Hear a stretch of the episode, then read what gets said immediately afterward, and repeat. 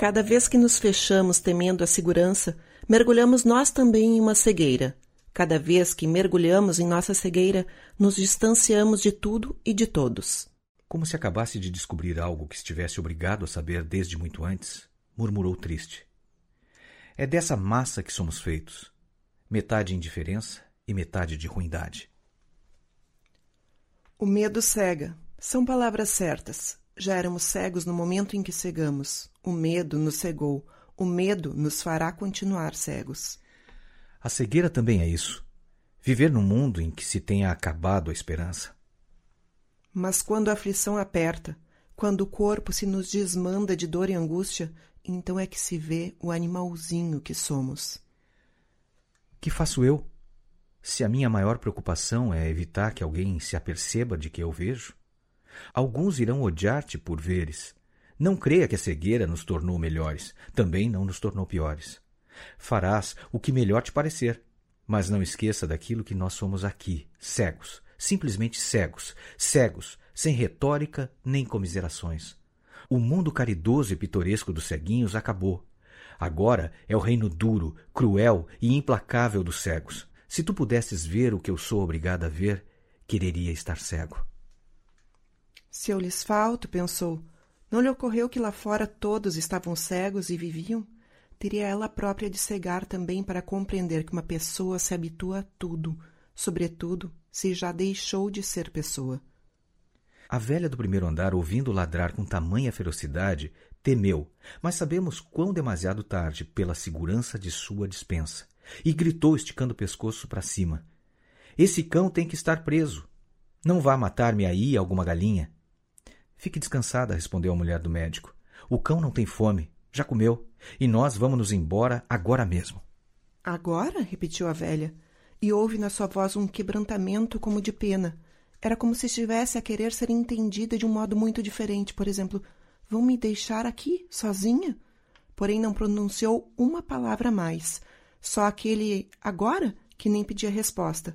Os duros de coração também têm os seus desgostos. O desta mulher foi tal que depois não quis abrir a porta da casa para despedir-se dos desagradecidos a quem tinha dado passagem franca pela sua casa. A velha do primeiro andar abriu devagar a janela. Não quer que se saiba que tem essa fraqueza sentimental, mas da rua não sobe nenhum ruído. Já se foram. Deixaram este sítio por onde quase ninguém passa. A velha deveria estar contente. Desta maneira, não terá de dividir com os outros as galinhas e os seus coelhos. Deveria de estar e não está. Dos olhos cegos saem-lhe duas lágrimas. Pela primeira vez perguntou se tinha alguma razão para continuar a viver. Não achou resposta. As respostas não vêm sempre que são precisas, e mesmo sucede muitas vezes que ter de ficar simplesmente à espera delas é a única resposta possível. Por favor, não me perguntem o que é o bem e o que é o mal. Sabíamos de cada vez que tivemos de agir no tempo em que a cegueira era uma exceção. O certo e o errado são apenas modos diferentes de entender a nossa relação com os outros, não a que temos com nós próprios. Nessa não há que fiar. Perdoem-me a preleção moralística. É que vocês não sabem. Não o podem saber. O que é ter olhos num mundo de cegos? Não sou rainha, não. Sou simplesmente a que nasceu para ver o horror. Vocês sentem-no. Eu sinto e vejo-o. Se eu voltar a ter olhos, olharei verdadeiramente os olhos dos outros, como se estivesse a ver-lhes a alma. A alma? perguntou o velho da venda preta. Ou o espírito, nome pouco importa. Foi então que, surpreendentemente, se tivermos em conta que se trata de pessoa que não passou por estudos adiantados, a rapariga dos óculos escuros disse: Dentro de nós há uma coisa que não tem nome. Essa coisa é o que somos. Ressurgirá? perguntou a rapariga dos óculos escuros.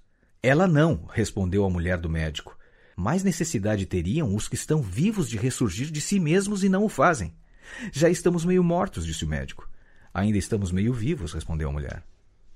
Por que foi que cegamos? Não sei. Talvez um dia se chegue a conhecer a razão. Queres que te diga o que penso? Diz. Penso que não cegamos.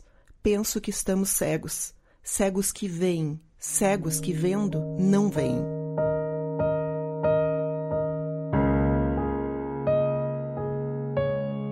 Ouvimos trechos de Ensaio sobre a Cegueira de José Saramago.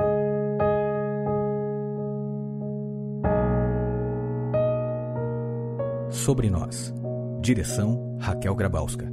Trilha Ângelo Primon. Roteiro e produção Georgia Santos e Raquel Grabowska. Elenco: Ângelo Primon e Raquel Grabowska.